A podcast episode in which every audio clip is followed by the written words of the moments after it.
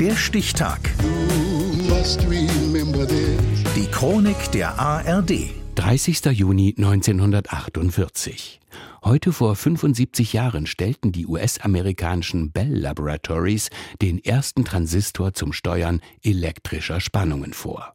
Tobias Nagorny. Eigentlich sollte vor allem die Qualität von Telefongesprächen stabiler und rauschfreier werden, denn das war mit der gängigen Röhrentechnik nur begrenzt möglich.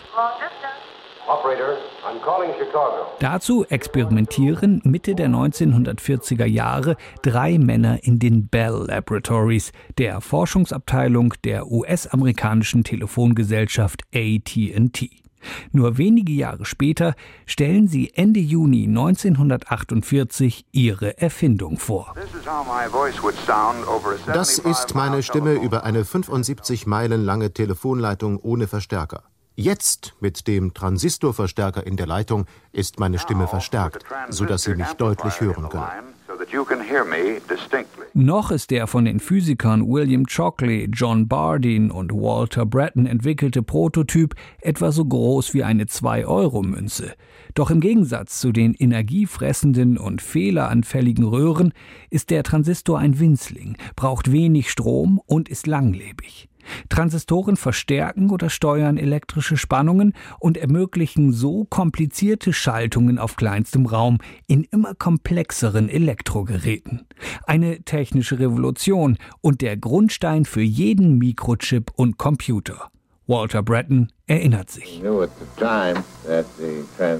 Wir wussten schon, dass der Transistor nicht nur Ersatz für die Elektronenröhre war. Er eröffnete ja eine neue Dimension der Elektronik. Aber dass er sich so schnell durchsetzen würde, ahnten wir nicht. Das amerikanische Wirtschaftsmagazin Fortune schreibt 1953, Der Transistor wird mehr in Handel und Industrie verändern, als es der Verbrennungsmotor, die synthetische Faser oder vielleicht sogar die Atomenergie getan haben. Die Innovation des Transistors liegt in seinen Materialien, die unter bestimmten Bedingungen Strom leiten und unter anderen eben nicht. Halbleitertechnologie.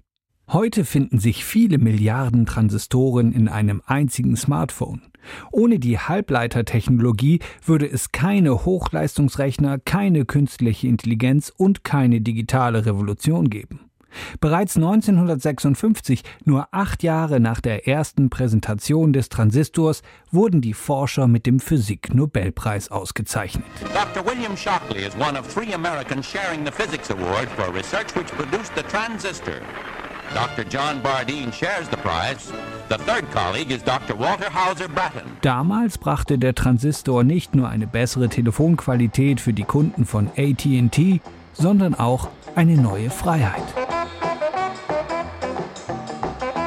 Mit dem ersten kommerziellen Transistorradio, dem Regency TR1, wird 1954 ein Empfangsgerät für Musik erstmals mobil. Während die Musik der Eltern aus den holzverkleideten Röhrenradios im Wohnzimmer dröhnt, können Jugendliche jetzt ihre eigene Musik hören. Dank der Transistortechnik ist das mobile Radio so klein, dass es sogar in die Hemdtasche passt und sich problemlos überall mit hinnehmen lässt.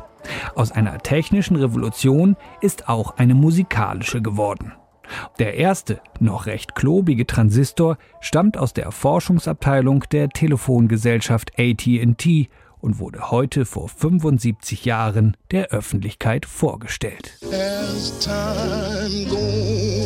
Der Stichtag. Die Chronik von ARD und Deutschlandfunk Kultur. Produziert von Radio Bremen.